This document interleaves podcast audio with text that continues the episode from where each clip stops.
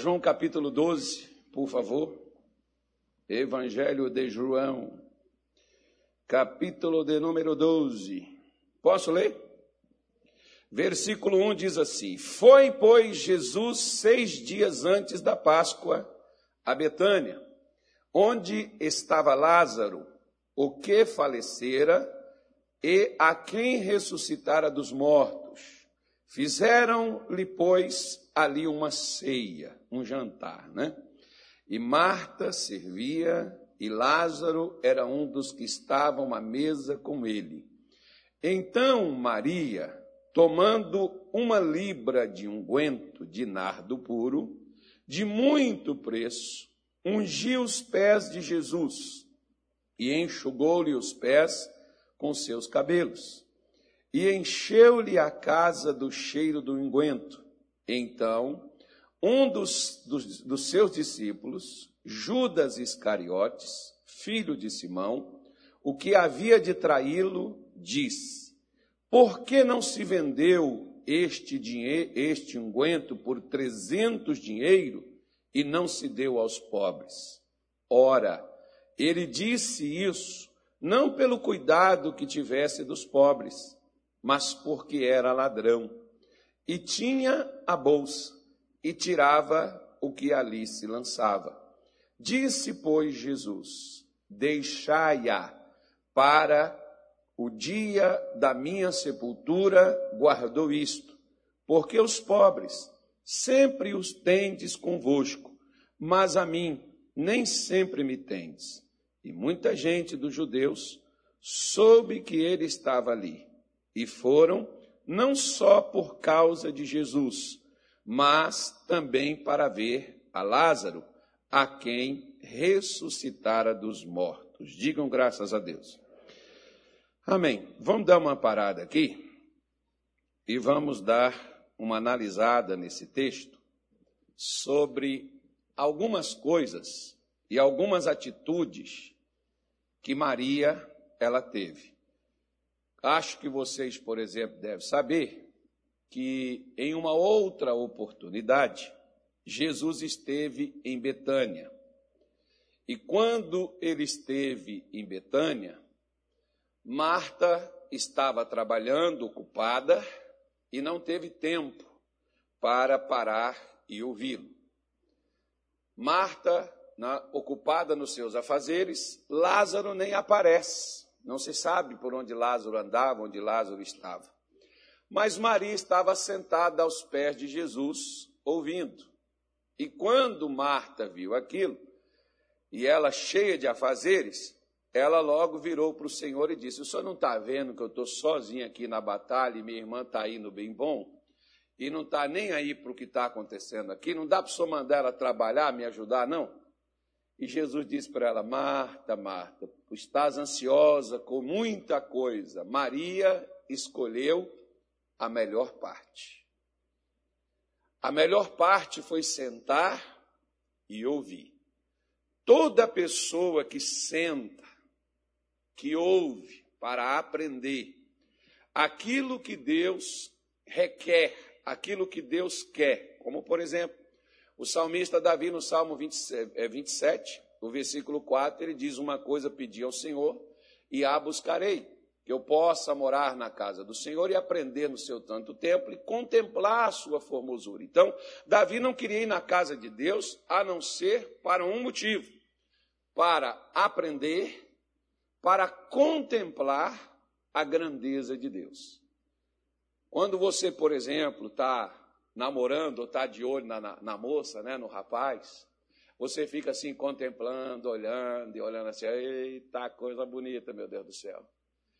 Eu não vou sossegar enquanto não levar isso comigo. Pois é, você fica ali contemplando, você fica olhando, quando você acha um objeto, algo bonito, alguma coisa que chama a sua atenção, você fica ali, você esquece da vida, você fica ali naquela, naquela paisagem, observando a beleza daqui dali. Não, não sei se você tem essas coisas, mas eu, por exemplo, gosto muito, né, muitas vezes assim, do pôr do sol.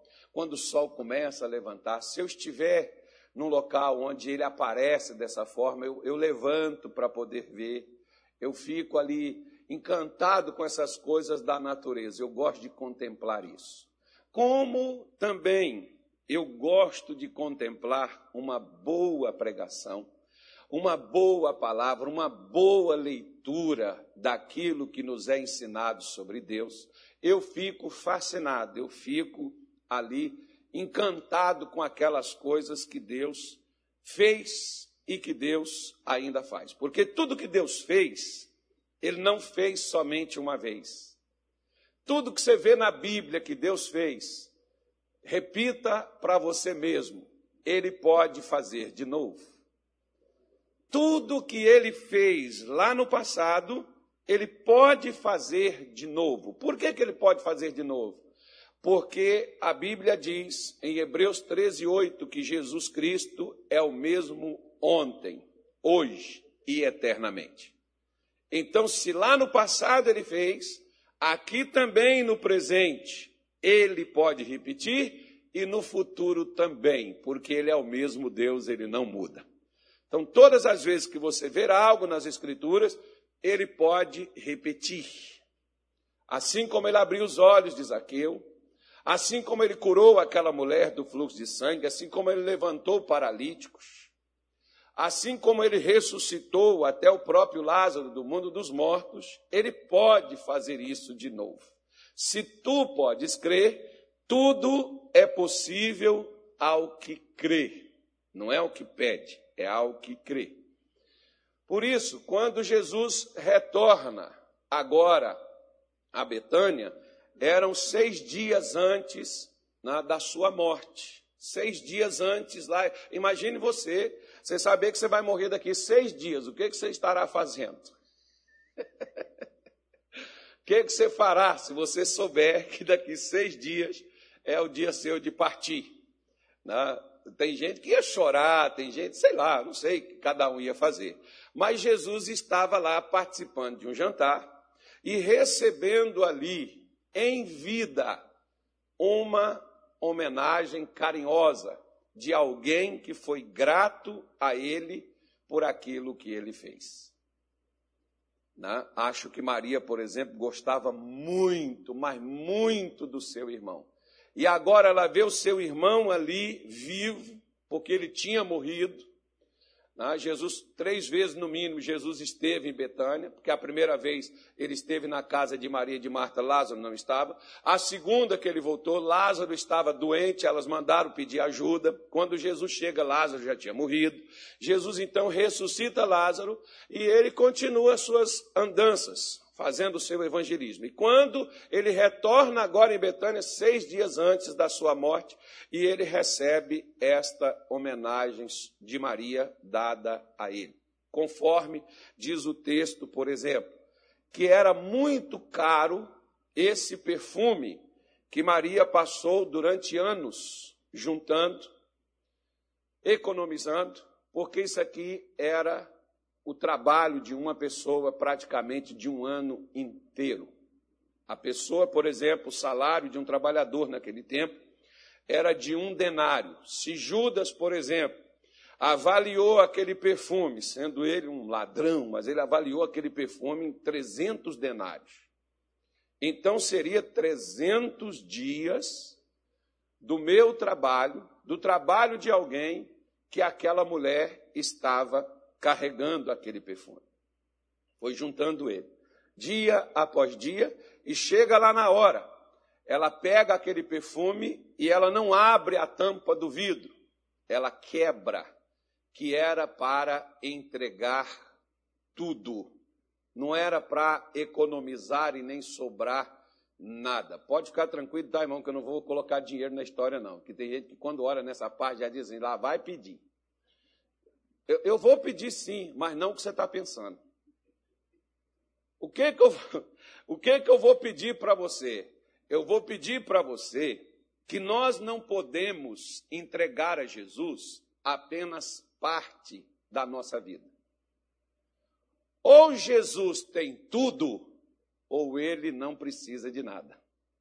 Ele não será o meu Deus. Esses tempos atrás, por exemplo, eu estava, estava não, eu estou falando sobre o, os soldados de Davi, os homens valentes que Davi teve. E anteontem, se não me falha a memória, não sei se foi sexta, foi sábado, se foi ontem, eu não me lembro, que eu falei sobre aquele valente que entrou numa cova, matou um leão e depois saiu da cova e matou um gigante egípcio. E eu estou dizendo nas nossas lives, que vocês não assistem, eu sei, né, a maioria não vê. Aí nós, eu estou falando que antes de vencer gigantes, é preciso vencer leões. Onde é que o leão estava? O leão estava na cova. O lado de dentro meu e o seu é o que primeiro precisa ser resolvido com Deus. Geralmente nós queremos atacar o que vem contra nós do lado de fora, como as doenças, os vícios, os problemas, né, a dificuldade financeira. Nós queremos lutar contra isso e vencer estas coisas. Só que, se dentro de nós eu me lembro, por exemplo, de uma jovem que eu estava orando por ela e na hora que orei, manifestou um espírito nela e o demônio virou para mim e disse assim: Você pode me expulsar, mas eu volto. Eu vou voltar, eu vou entrar nela de novo, eu vou acabar com ela porque eu vou matar ela. Mas por que, que você vai fazer isso? Não, não vou. Aí você vai falar. E ali diante de Deus ali, o demônio virou e disse assim: ela tem o que é meu. O que é meu está com ela. Aí virou outra briga. O que, que é que é seu que está nela? Não está pelo lado de fora, porque se estivesse lado de fora eu veria.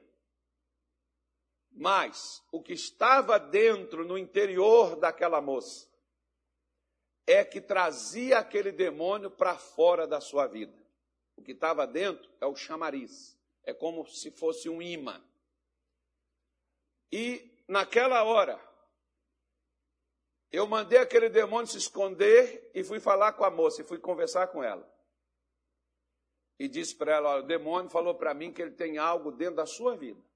Se você quiser a minha ajuda, eu gostaria da sua sinceridade. O que você tem escondido dentro de seu coração? O que, você carrega aí dentro? O que você tem aí?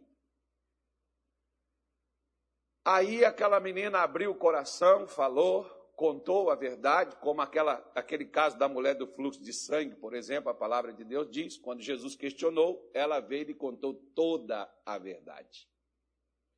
E aí, quando eu orei, aquele demônio voltou, mas já não voltou tão bravo e forte como ele estava. Por quê? Porque o que alimentava ele era aquilo que estava dentro daquela jovem.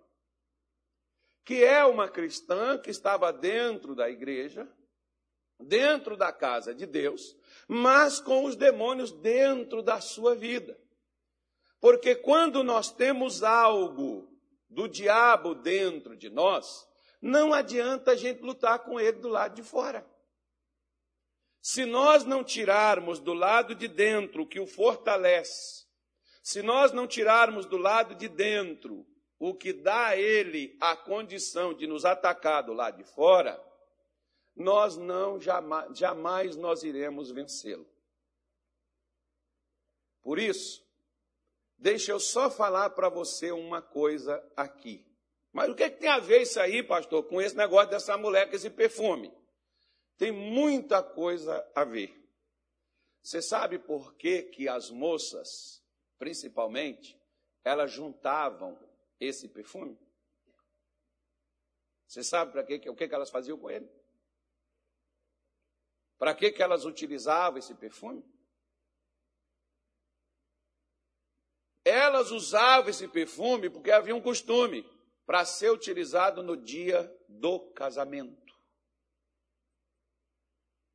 Para trazer ali dentro do ambiente do casal aquele cheiro agradável. Então a mulher passou, passava como praticamente um ano da vida dela, Maria, vamos pegar o caso dela específico, juntando tudo para agradar e fazer algo para quem?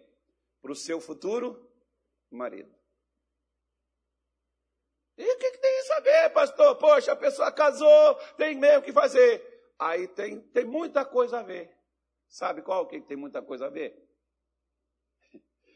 Porque tudo aquilo que você e eu colocamos à frente de Deus chama-se idolatria.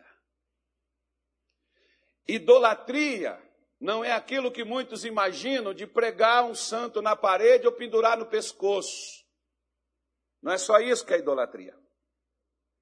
Idolatria é o que nós substituímos por Deus. Ou seja, tem muitas pessoas, por exemplo, que elas fazem tudo pela mãe, pelo pai, pelos filhos, pelo marido, pela esposa. Mas o que elas fazem para Deus? Praticamente nada.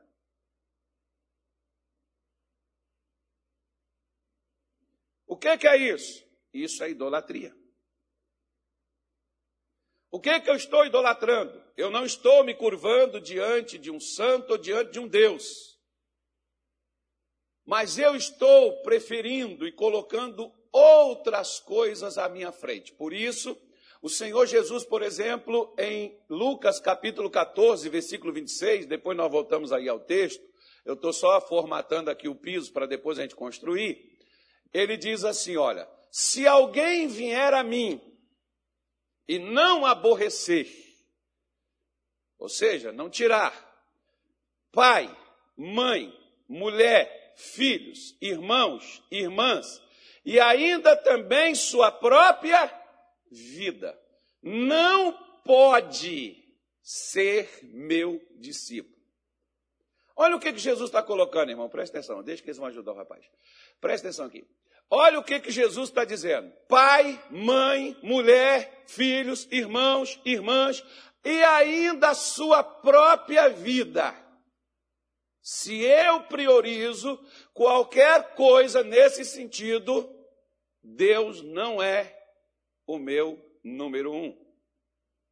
Ele pode estar em segundo, em terceiro, em quarto, em quinto, qualquer outra categoria da minha vida. Você vê que a colocação de, de, de, Jesus ela é bem explícita, ela é bem ampla. Porque você vê, por exemplo, teve pessoas na Bíblia que recusou seguir Jesus por causa de quê? Por causa de quê? Por causa de pai, por causa de mãe, por causa de filho. Você pega Lucas capítulo 9, versículo 51 em diante, eu não vou ler não, só estou dando referência. Deixa esse, aí, deixa esse versículo aí, por favor, quem está na Bíblia. Quando você vê lá pessoas as quais conversavam com Jesus e diz assim: Senhor, eu vou te seguir, mas deixa primeiro eu voltar e cuidar do meu pai e da minha mãe. A desculpa de cuidar de pai e da mãe. Bom, se já estava longe, já não estava cuidando, né, irmão? Mas na hora que Jesus chegou para poder chamar, para dar alguma coisa, para que a pessoa pudesse fazer, ela dá como desculpa que ela precisa cuidar da família. Ou seja, eu priorizei isso na minha frente. Eu coloquei isso diante de mim, entre eu e Deus. O que, que é isso? idolatria, caso você não sabia.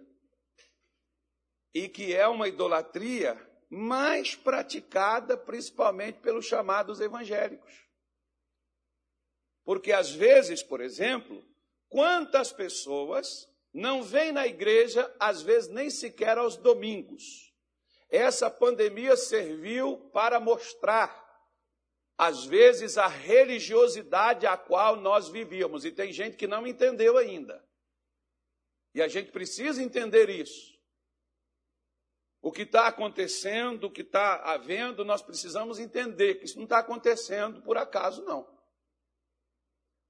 Né? Deus pode usar estas coisas para mostrar a nós algo no qual nós somos deficientes ou nós precisamos melhorar. Só que nós não estamos observando o que está havendo. A gente já não observava. Então, muitas pessoas agora aproveitou a pandemia justamente para quê? Para não vir de vez. Porque muitos não tinham chamado compromisso com Deus de ler as Escrituras todos os dias, de orar todos os dias, ainda que fosse nas suas casas, de pelo menos ao, ao, domingo, uma vez por semana, vir até a igreja cultuar a Deus. Muitos já não fazia isso. Porque se nós, por exemplo, se o pastor, por exemplo, não pegar um elemento e dar alguma coisa que vai abençoar uma farinha, um sal, um sabão, uma, uma rosa, um leite, alguma coisa que a pessoa pegue que vai ser bênção para a vida dela, ela já não vem no culto. Ela vem no culto se ela for ser beneficiada por alguma coisa. Nós não temos o motivo do cristão vir ao culto, não é receber uma bênção. Bênção é consequência de nós colocarmos Deus em primeiro lugar, como disse Jesus em Mateus 6,33. Buscai em primeiro lugar o reino de Deus e a sua justiça, e as demais coisas serão acrescentadas. As demais coisas vêm depois da busca, não vem antes. Vem depois da busca de Deus em primeiro lugar. Então, como eu estou servindo a Deus? Deus disse para Moisés, e Moisés falou com Israel: Servireis, pois, ao Senhor vosso Deus, e ele abençoará o vosso pão, a sua água, e tirará do meio de vós todas, não é parte, todas as vossas enfermidades. Agora, para Deus tirar as enfermidades, abençoar o pão e abençoar a água, o que, que ele pediu primeiro? Serve. Quem você serve? Maria tinha um perfume que ela ia servir, sabe se Deus se casaria ou não, mas ela esperava pelo seu marido. Aquele perfume era guardado e reservado para isso. Mas na hora que ela chega ali, que ela soube que Jesus estaria naquele jantar. Ela vai até aquele jantar e ela não importa com comida, ela não foi lá para comer. Ela foi lá para fazer algo que nem no dia que Jesus ressuscitou o irmão dela ela fez. Que nem a primeira vez que ela sentou aos pés do Senhor, ela também não fez. Talvez ela já tivesse até esse perfume preparado, já pronto mas ela não fez. Se ela não tivesse feito aquilo que ela fez, talvez seria a última oportunidade dela mostrar que Jesus era o Senhor da vida dela. Porque às vezes nós chamamos Jesus de Senhor, mas às vezes ele não é o Senhor da nossa vida porque me parece que é Lucas 6, 30, 46. Coloca aí na tela para mim, por favor. Lucas 6, 46. Me parece que seja esse que Jesus falou uma coisa bem interessante, porque diz assim: E por que me chamais Senhor, Senhor, e não fazeis o que eu vos mando? Jesus não quer que o que ele me manda fazer, eu faça porque ele me mandou. Porque se eu fizer só porque ele me mandou, eu estou apenas desempenhando uma função que me foi dada. Mas se eu faço de bom coração, se eu faço com disposição, se eu faço com alegria, eu serei recompensado por isso. Se eu apenas estou obedecendo, eu apenas estou obedecendo o que foi mandado mas não estou fazendo aquilo de todo o meu coração, que o primeiro dos mandamentos é: amarás, pois, ao Senhor teu Deus de todo o teu coração, com toda a tua alma, com toda a tua força, com todo o teu entendimento. Se não há um apego a Deus, onde ele se torna a primazia, o primeiro na minha vida, eu sou um idólatra. Alguns, por exemplo, idolatram a profissão que têm. Por causa de suas profissões, não tem tempo para Deus. E às vezes, a profissão que tem foi até bênção que Deus deu. mas a bênção que Deus deu virou motivo de afastar aquela pessoa de Deus. Eu sempre digo uma coisa: tem duas coisas que nos afastam de Deus. Uma é a falta da bênção, porque quando a pessoa não consegue ter a bênção que ela precisa, ela se decepciona e ela abandona Deus. A segunda é a bênção, porque quando Deus dá a bênção, agora ela se engraça tanto com a bênção que ela esquece quem foi que abençoou. Ela vai tomar conta da bênção. Quer um exemplo? Vou te dar. Tem mulher que não pode gerar filho, mas quando Deus dá um filho para ela, ela se ocupa tanto em cuidar só do filho, que ela nem na casa de Deus mais vem, não tem tempo para ler Bíblia, não tem tempo para cultuar Deus, não tem tempo para nada. Tem gente que vem na igreja fazer campanha para casar e depois que casa, vai curtir o marido, vai curtir a esposa. Agora não tem tempo para curtir Deus. Deus fica de lado. Quando for precisar dele, aí volta outra vez a recorrer a ele. Então Maria estava mostrando como é que deve ser o estilo de vida cristã. Por quê? Porque o que ela fez, ela fez tudo o que ela podia fazer por Jesus. Eu fico imaginando mais ou menos assim. O que é que Jesus fez por nós? Tudo o que ele podia fazer. Até a última gota do seu sangue. Ele derramou por nós. Aí eu te faço uma pergunta. Será que nós estamos fazendo tudo o que podemos fazer para Deus? Ou para Jesus, conforme você preferir? A maneira conforme eu estou vivendo eu estou fazendo tudo o que eu posso ou eu estou fazendo só tudo o que eu quero? Porque fazer o que eu quero é uma coisa. Fazer o que eu posso é outra coisa completamente diferente. Porque fazer o que eu quero é colocar limite em Deus. Fazer o que eu posso é liberar Deus na minha vida. E Paulo, por exemplo, diz: Eu posso todas as coisas naquele que me fortalece.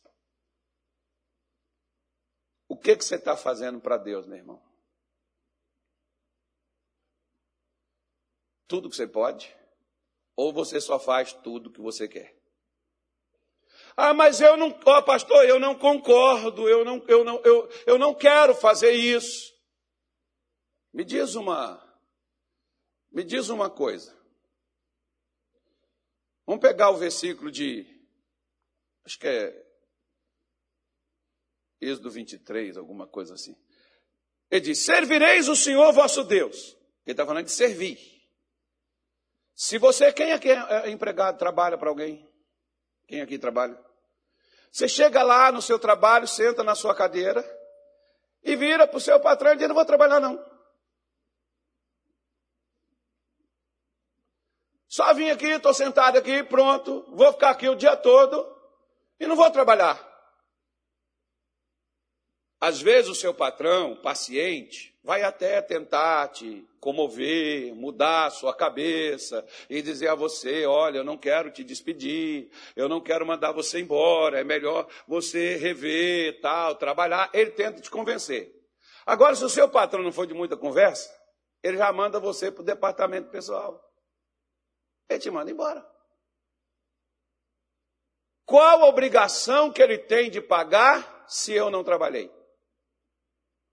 Qual a obrigação que Jesus tem de me abençoar se eu não o servir?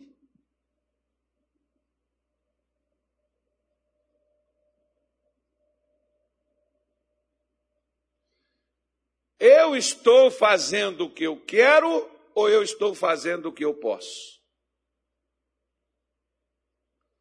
Quando Maria, ela podia, ela tinha o perfume, estava com ela, de posse dela, ela podia fazer aquilo para Jesus. Mas será que na alma de Maria, no coração de Maria, ela não pensava assim? E se eu for pedir em casamento, já não vou ter cheiro para meu marido? Só que casamento sem Jesus, irmão, sem cheiro de Jesus, não tem casamento. Às vezes nós preferimos fazer as coisas para os homens. A pretexto de agradá-los. Uma senhora, certa vez, ela chegou para mim, eu, conversando com ela, falei, irmã, por que, que a senhora não veio domingo? Domingo é dia da senhora se fortalecer, é dia da senhora se encher de Deus.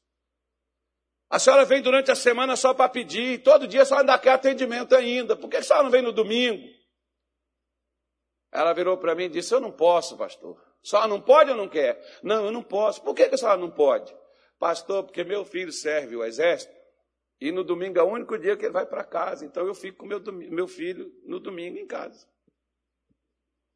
Ah, está explicado por que a senhora está assim. Por quê?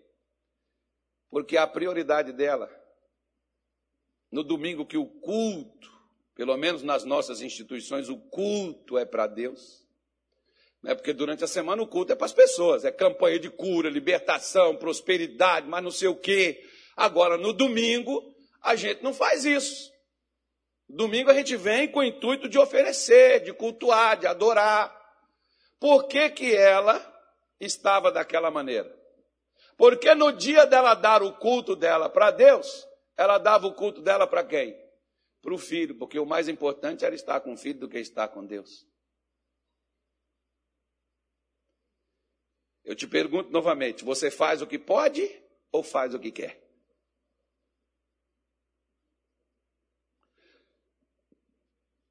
Se eu faço o que eu quero, Jesus não é meu Senhor. Porque ele diz: Por que, que você me chama Senhor, mas não faz o que eu digo?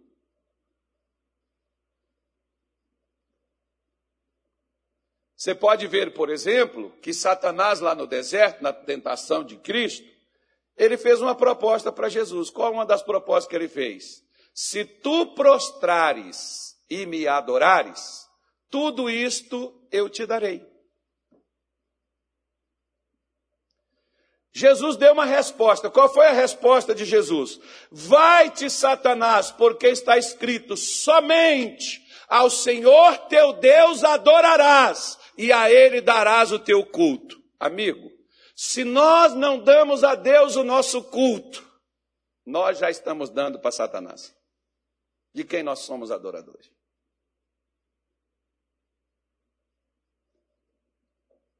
Se nós não damos o nosso culto para Deus, nós não temos tempo. E às vezes o diabo nem faz questão que a gente prospere. Não pode prosperar, ter casa, ter tudo, ter tudo na tua vida, desde que você não adore esse Deus. Nem faz questão contigo. Lembre sempre, Satanás é um negociante, ele negocia a alma, produto irreversível. E só tem um. Se perdeu, acabou. Só se Deus ressuscitar. Se não ressuscitar, já era. Então, durante o meu tempo de vida, a minha pergunta que eu não esqueço, lendo um livro do Kenneth Reagan, em 1992, indo com o pastor Luiz Fernando para a cidade de Timóteo, lá em Timóteo não, Teófilo Otônio. A gente ia de governador Valadares para Teófilo Otônio. Eu estava lendo esse livro. E a pergunta no livro que o Kenneth Reagan faz, planos, propósitos e práticas. Quando você estiver diante de Deus e ele te perguntar: O que você trouxe para mim? O que você terá para entregar a ele? Porque o que eu vou levar é o que eu fiz, porque a única coisa que eu vou levar deste mundo não será dinheiro, nem ouro, nem prata, mas aquilo que eu fiz para Deus. Isso vai me acompanhar. Está na sua Bíblia, no segundo livro de, Timó, de, de, Coríntios, segunda carta aos Coríntios, capítulo 5, versículo 10. Não precisa colocar. Quem quiser anota e depois vai lá e veja. A única coisa que vai me acompanhar é o que eu fiz e o que eu deixei de fazer. Porque o que eu não posso, Deus me capacita para fazer se eu estou disposto a fazê-lo. Mas se eu não quero, ele também não me obriga. Ele não vai descer garganta abaixo e chegar, você vai fazer, eu te mato. Não, Deus não é isso, irmão. Quem nos mata é Satanás. E nos mata justamente por quê? Porque nós deixamos de servir o Senhor. Se eu sirvo ao Senhor, Ele já cuida da minha água, já cuida do meu pão, Ele já cuida da minha saúde, se eu já o sirvo. Mas se eu não sirvo, qual a obrigação ele tem de cuidar se eu estou deixando o inimigo entrar? E ele está entrando por quê? Porque eu estou indo, fazendo umas sessões do negócio, invocando umas coisas, fazendo algumas coisas, entregando presente, encruzilhado ou qualquer outro negócio? Não. Ele não vem por causa disso. Ele vem porque eu não tenho Deus como prioridade. Maria viu que aquela poderia ser a sua última oportunidade. E que ela não teria a outra oportunidade. Então o que, é que ela faz? Ela faz o que ela pôde fazer. Todo o perfume de 300 dias de trabalho, ela derrama na cabeça de Jesus por todo o seu corpo. Ungindo ele, preparando ele. Depois você vai ver no final do dia, se assista a live, caso você queira, que lá tem uma, uma revelação de Deus lá. Segunda coisa que Maria, ela fez, ela fez o seu melhor. Quando eu faço as coisas para Deus, o que que eu faço? Eu faço o meu melhor? Quando a minha filha estudava na igreja batista, lá da Floresta, em Minas Gerais. Foi uma das melhores escolas, onde eu não tive problema com os meus filhos. E a minha filha uma garota legal também. É que nem o pai.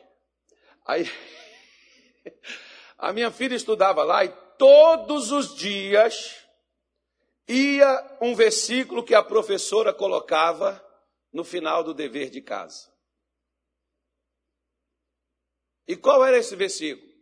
Tudo o que vier à tua mão para fazer, faça-o conforme todas as tuas forças. Ou seja, veio a sua mão para fazer, faça focado, faça com toda a sua, com tudo que você tem, com todo o seu entendimento, com toda a sua compreensão, não faça só por fazer, mas faça bem feito. O que eu faço para Deus.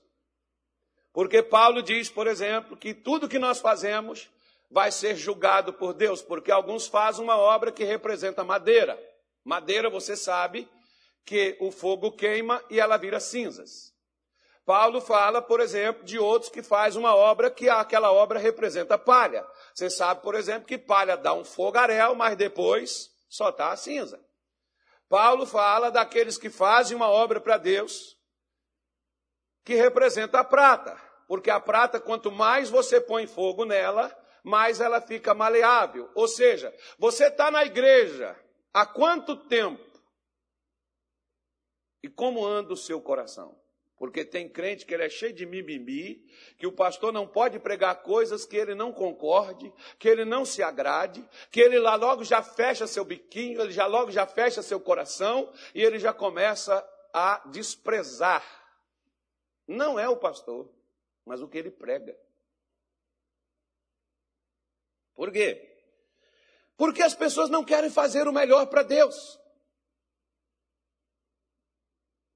Às vezes nós estamos como a história daquele homem que trabalhou numa empresa por muitos anos e chegou o momento dele aposentar.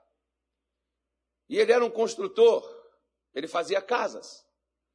Aí o patrão dele virou e disse assim para ele: Fulano, eu sei que você quer parar, eu sei que você quer, né, você não quer trabalhar mais, mas eu gostaria de fazer o último pedido, o último projeto para mim. Pegou o projeto de uma casa maravilhosa, linda, eu quero que você faça essa casa. Construa ela, por favor, a última casa. Aí eu te libero. O camarada foi lá, chateado, que ele não queria mais trabalhar, que ele não queria mais fazer mais nada. Ele foi lá, comprou material de segunda, fez as coisas tudo meia boca, fez tudo de qualquer jeito, e no final chamou seu patrão e disse: Está pronta a casa, eu quero que o senhor receba. E o patrão foi lá. Chegou lá, viu tal, virou todo satisfeito e disse assim para ele: Olha, Fulano, como um presente por todos os anos que você trabalhou comigo, essa casa é sua. A pior casa que ele fez na vida foi a casa para ele morar. Passou a vida toda fazendo casas top, as melhores. Mas chegou uma hora que ele parou de fazer. Você tem feito o seu melhor para Deus? Pastor, eu fazia, mas eu parei. Por que, que você não volta? Porque a última casa é sua morada. Onde é que você vai morar? Onde você vai passar a sua eternidade? Porque o importante não é só a gente receber Jesus, mas a gente conservar Jesus conosco. Você vê que quando nós recebemos Jesus, ah, meu irmão, a gente faz qualquer coisa. A gente está feliz da vida, a gente faz numa alegria, numa felicidade, numa devoção. É igual eu falei ontem aqui com os obreiros. Quando a gente começa, a gente pede até serviço. Agora, com o passar do tempo, sabe o que a gente faz? Gente não quer nem chegar perto do pastor, que vai que o pastor manda fazer alguma coisa. Ou pede alguma coisa para fazer, né? Antes, como por exemplo o Salmo 112, o versículo de número 1, ele diz: Bem-aventurado é o homem que teme ao Senhor e que nos seus mandamentos tem grande prazer, alegria. Antes eu ficava tão feliz quando eu escutava uma mensagem, uma palavra de Deus. Eu tinha prazer em fazer as coisas, estender as mãos, evangelizar, dizimar, ofertar. Eu tinha prazer em vir para o culto, participar das reuniões, congregar com o povo de Deus, como diz Hebreus 10, 25. Não deixemos de congregar como é o costume de alguns. Eu não perdi o domingo. Não, porque eu vou adorar a Deus, porque eu quero, o pastor falou que é importante, que é bom, que nós temos que dar o nosso culto. Mas hoje eu posso até fazer, mas não tenho mais prazer no que faço. Então eu não faço o meu melhor. Se você não tem prazer no que você faz, você não faz o seu melhor. Por que, que comida de mãe é tão gostosa? Depende da mãe também, né, irmão? E tem mãe que às vezes fala, toma, come, infeliz. Mas mãe, nós estamos falando de mãe, nós não estamos falando daquela que pariu. Estamos falando de mãe. Mãe não pare, mãe dá a luz. Mas tem mulher que não dá a luz, ela pare. Né? porque determinadas crias, depois que cresce, aparta né, da sua mãe, ou a mãe se aparta deles, né, larga eles para lá. Mas vamos, vamos entender. Por que, que a comida de mãe é gostosa? Porque é feito com amor.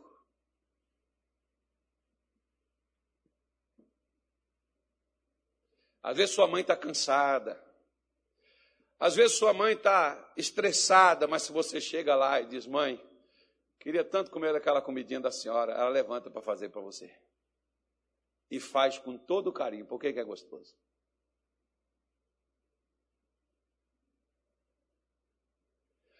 Alguns dizem assim para mim, pastor, eu venho para a igreja, eu não sinto mais a presença de Deus. É, irmão. Eu acho que é o senhor, porque o senhor já não tem assim mais, né? O senhor desviou, deve ser pecado dentro da igreja.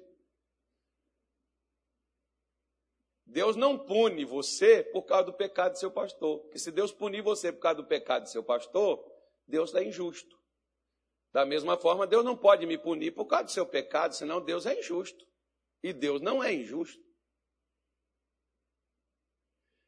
Por que, que eu não sinto mais a presença de Deus? Eu faço o meu melhor. Eu dou a Ele o meu melhor? Nem sempre não. Eu dou qualquer coisa. Eu faço para Ele de qualquer maneira. Mas dele eu quero o melhor.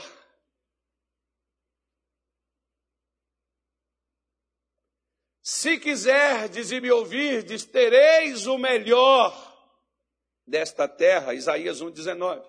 Se quiserdes. Querer não é só desejar, é fazer para se ter o melhor.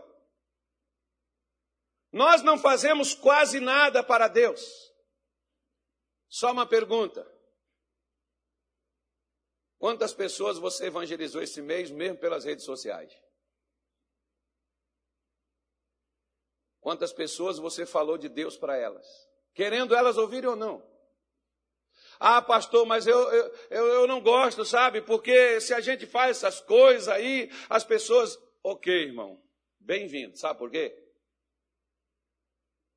Porque quando Maria deu o perfume, presta atenção no que eu vou te dizer. Não foi o pecador que estava ali não foi o ímpio que estava lá que criticou a atitude de Maria. Foi um dos discípulos.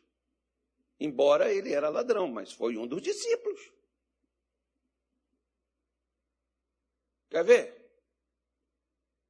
Lá em Belém do Pará a gente tinha um irmão, e de tanto o pessoal falar, esse irmão parou. Um dia eu chamei ele e falei, irmão, Seja você, porque nós somos nós e jacaré é um bicho d'água. E Deus gosta de você do jeito que você é. Você não tem que se adequar ao padrão que as pessoas querem você, porque se você faz o melhor para Jesus, a primeira coisa que até dentro da igreja vão fazer, vão criticar você.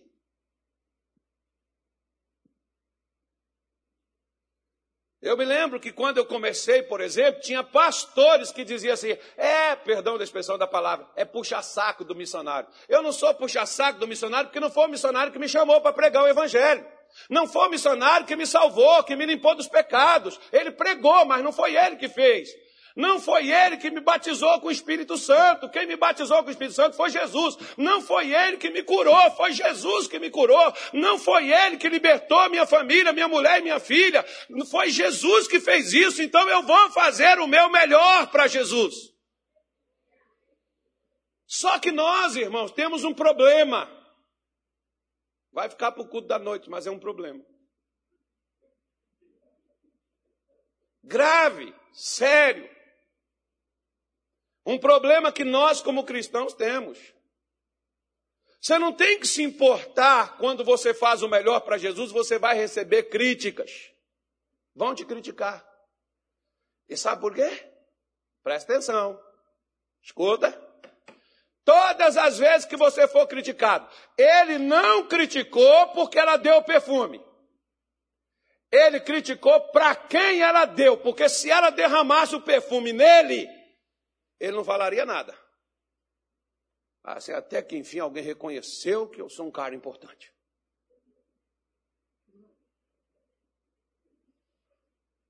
Toda pessoa que critica o seu amor, a sua devoção, a sua sinceridade com Deus, quando você faz o seu melhor para Deus, toda pessoa que critica você, é porque ela queria o que você está dando para ele, ela quer para ela.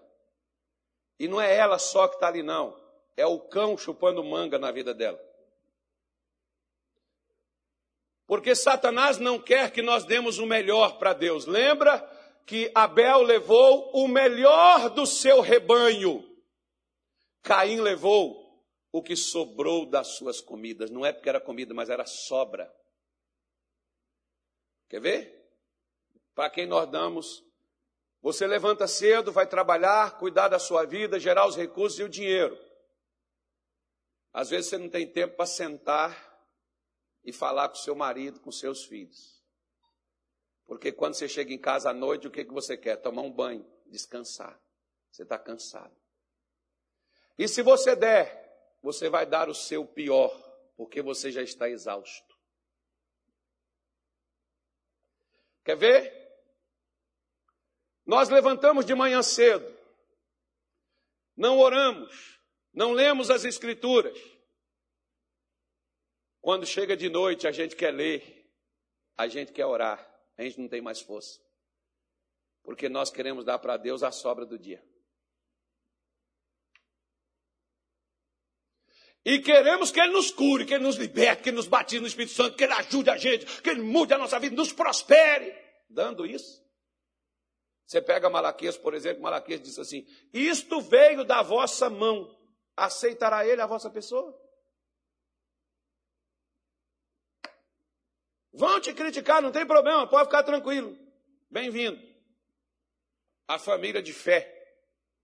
Você vai ser criticado se você faz. Tem gente, por exemplo, que eu duvido se não critica você ao dizer assim: para que você levanta domingo ao invés de você descansar e dormir? É o único dia que você tem. Por que você levanta e vai para a igreja logo de manhã cedo? Se preocupe, não, irmão. Porque quando tem que viajar, pegar a voo de madrugada, as pessoas vão sorrindo. Eita, glória a Deus! Ô oh, Jesus, o senhor é bom demais. Vou lá para Camboriú, eu vou lá para Santa Catarina, eu vou lá para Manaus, não sei aonde, lá para Recife. Vou tomar banho de mar. Oh, alegria, estou muito feliz. Você não vê as pessoas enjoadas nos aeroportos, a menos que os voos atrasem ou dê algum problema. Mas a maioria das pessoas que estão ali estão indo de boa para onde está indo, vão voar, vão dar uma esparecida. Pois é. Para levantar de madrugada, sorrir, para viajar, oh, a gente não precisa nem despertar, irmão. Tem uns que nem dormem. Quando os pais ou quando o marido chega e diz assim: Ó, oh, vamos viajar, já comprei a passagem. Que horas vai ser? Três horas da manhã. Ah, tá bom, a gente dorme no avião. Passa a noite toda, nem fecha os olhos. Nós não. Para vir no culto é assim. Se eu não conseguir dormir direito à noite, então se hoje eu não vou, não estou me sentindo bem. Sou, não, se o senhor me ajudar aí, me dar um negócio aí, quem sabe eu vou no culto das 10. E se eu estiver muito cansado, Senhor, eu vou três horas. E se três horas, Deus, eu estiver muito cansado, porque eu almocei, vou comer, vai dar uma preguiça. Eu vou às 18 horas, mas chega às 18 horas, eu já estou tão entediado, que eu digo assim, Senhor, eu não vou nesse domingo, eu vou no outro.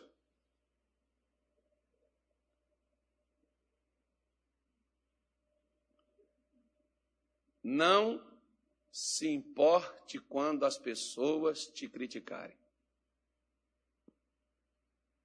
Muitas pessoas me criticam por causa da minha maneira de servir a Jesus, mas esta é a minha maneira. Quer ver só uma coisa? Eu ia falar do irmão lá de Belém, não esqueci não. Esse irmão chegou na igreja, a vida dele toda arrebentada. Você sabe que na igreja da graça a gente nem tem essa, esse hábito, essas coisas assim. Esse irmão chegou, ficou curado, liberto, trouxe a família dele, ia para o domingo lá no culto com a casa de Deus. E sempre quando eu pregava, dava uma palavra inspirada, ou na hora do culto, no louvor, aquele irmão era diferente. Ele cantava que você via assim, a devoção na sua voz. Às vezes ele até gesticulava, levantava as mãos, ele balançava o braço, ele ficava ali naquela coisa com Deus ali, que ele está grato a Deus pelo que Deus fez na sua vida. Eu estava pregando, Deus dava uma palavra, aquele irmão dizia: Glória a Deus! Aí sabe o que, que acontecia? O irmãozinho, ou os irmãozinhos, tudinho, fazia assim, ó. Ela estava dizendo assim para ele: precisa fazer isso? Irmão, se o irmão dança, se o irmão pula, se o irmão chora, se o irmão grita, cuide da sua vida. É o meio dele expressar sua gratidão e o seu amor e sua devoção a Deus. Se o irmão também fica calado, quieto, não se incomoda por ele estar lá quieto. Você vê, a irmã falou uma coisa aqui que ela disse assim: Eu não disse para Deus, eu não abri a boca, eu falei com Deus no meu pensamento. Nós nos incomodamos quando a pessoa fica calada, porque nós queremos que ela fale. Fala, abra a boca. Eu tinha um pastor que ele foi lá para Belém comigo. Aí eu pedia para ele começar o culto. Chegava lá, os irmãos tinham muito problema. Ele não, ele, assim, eles não tinham força para falar com Deus. E os irmãos estão tudo calados. E aí ele pegava e falava assim: irmão, Abre sua boca, irmão. Fala com Deus. Você vai morrer com essa vida desgraçada que você está nela. Aí Deus falava assim comigo: levanta, vai lá, senão ele vai matar o pouco que tem. E eu levantava e ia lá. E começava a orar, falava assim: irmão, repita assim comigo. Ore dessa forma comigo. Ainda que seja no seu coração, que você não abra a boca, mas fale, converse com Deus. Mas a gente quer exigir. Tem marido, por exemplo, tem mulher, que às vezes não ora perto do marido. Tomara que não seja o seu caso. Sabe por quê? Porque um se incomoda com a oração do outro. Ou um fala alto demais, ou o outro não fala quase nada. E os dois brigam porque tão, o, o, o marido quer, quer que a mulher fala alto que nem ele. Abre a boca, fala, pastor, ele, não, quantas vezes já veio casal comigo? Pastor, é que eu não vejo assim. Irmão, ele não está orando para você, ele está orando é para Deus. Você não sabe do coração dos outros. Você sabe do seu. Dos outros, não. Pare de criticar as pessoas pelo que elas fazem. Às vezes hoje, por exemplo, muitas pessoas estão desistindo de fazer as coisas, até para Deus, sabe por causa de quê? Por causa das críticas que levam. Eu tive uma senhora, lá em Belém também, ela chegou para mim e disse assim: meu pastor, a partir de hoje eu não pego mais envelope quando o senhor pedir oferta, tá bom? Mas eu vou trazer. Só que eu quero trazer e entregar na sua mão depois do culto. Posso fazer isso, pastor? Falei, pode. Mas qual é o motivo? Pastor, aquelas três irmãs que sentam do meu lado, toda vez que elas me vê dando oferta, elas perguntam: quanto você está dando? E se é uma quantia razoável, ela diz assim: Fulana, você precisa pensar no seu futuro. Daqui a pouco, você vai envelhecer. Você pode passar necessidade. Esse dinheiro aí pode ser guardado para isso. As pessoas criticam até nas ofertas que você dá. Esse é que é o grande problema. Vamos ficar em pé? Ou sentado ou deitado de cabeça para baixo? Não se importe com as críticas. Ninguém tem nada a ver com a sua maneira de ser. Seja você. E expresse sua devoção, seu amor a Deus. E eu sou eu e jacaré é um bicho d'água. Lembre-se disso. Não deixe que as pessoas te rotulem e por causa das críticas você deixa de fazer para Deus. Porque as pessoas só criticam o que fazemos para Deus. O que fazemos para Deus, você vai achar crítico até dentro da igreja.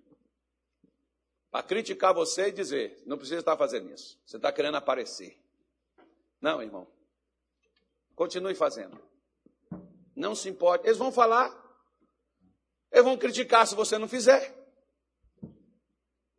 Então, deixe eles criticar porque você está fazendo. E faça sempre o seu melhor. Feche os seus olhos. Nosso Pai e nosso Deus. Nesta manhã de domingo, eu oro, Senhor, apresentando a Ti cada pessoa que aqui está, as pessoas, meu Deus, que nos acompanham de sua casa, de seu lar. Eu oro, Senhor Jesus, por cada um desses irmãos.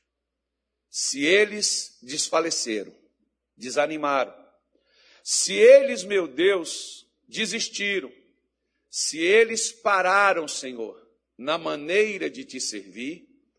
Eu oro nesta manhã para que o seu poder volte outra vez a despertar e a trazer, meu Pai, no coração desta mulher, no coração deste homem, a devoção.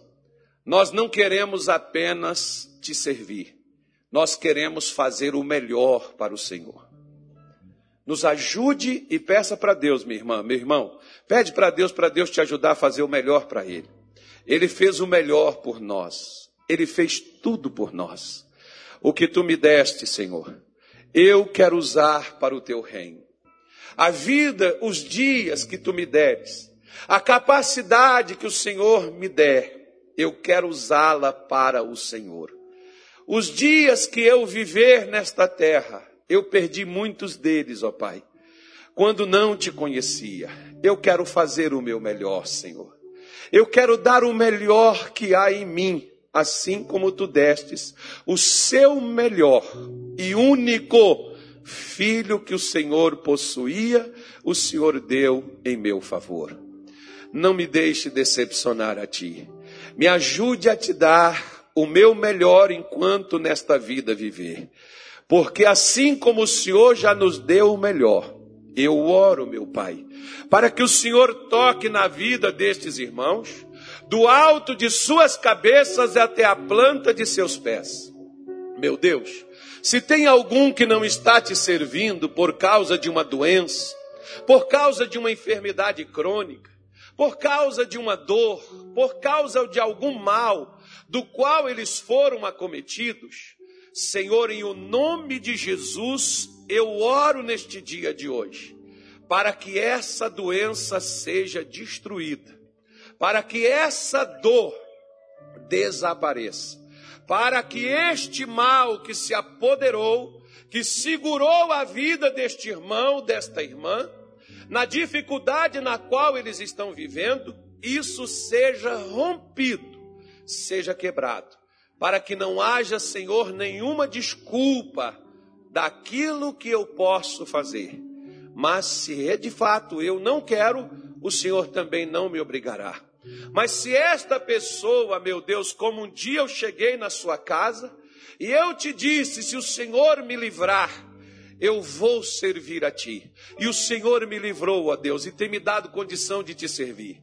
Se esse irmão, se essa irmã, se essa mulher, se essa moça, esse rapaz, esse jovem, esse adolescente, meu Deus, se ele quer uma oportunidade, é esta oportunidade que talvez pode ser a única que eu estou te pedindo, liberta dos vícios, liberta das drogas, liberta, Senhor, do cativeiro de Satanás. Liberta, meu Deus, da perturbação, da opressão, da maldição. Liberta, meu Deus, do sofrimento, do mal qual, Senhor, esta mulher, este homem está preso. No nome de Jesus, Senhor. Assim como aquela mulher que estava na sinagoga e não podia de modo nenhum se endireitar embora ela tentou várias vezes, mas Satanás mantinha ela presa. Senhor, sacode o cativeiro do inferno hoje. Os demônios não vão mais prender. O emocional, o psicológico, o físico, as finanças, a família. Aonde quer, meu Deus, que o inferno se apoderou e prendeu, eu oro para que o teu poder desça agora, em nome de Jesus, e quebre todos os cativeiros do inferno. Quebre em nome de Jesus todas as prisões do mal e elas terão que cair por terra agora. Diabo, você não vai mais impedir essa mulher, você não vai mais impedir esse homem, você não vai colocar mais o medo, mais a vergonha, você não vai colocar mais as doenças, as dores, as enfermidades, você não vai mais impedir financeiramente esta pessoa de servir a Deus. Se é o que ela quer, você não pode mais reter ela, você não pode mais segurar ela. Saia, saia em nome de Jesus, vá embora com seu seu cativeiro. Vá embora com a sua prisão. Vá embora em nome de Jesus, saia daí. Todo mal em nome de Jesus, pelo poder de Deus, desarraigue agora. Desapareça. Desapareça. Desapareça. Diga, Senhor Jesus, eu te peço, nesta manhã, liberta-me, livra-me, Senhor, de todos os males para que eu possa servir ao Senhor com toda a minha alma, com todo o meu coração e com todas as minhas forças. Esse é o meu desejo, Senhor, e a minha vontade, e eu vou fazê-lo no nome de Jesus. Somente o Senhor me dar as condições, e assim eu farei, em nome de Jesus.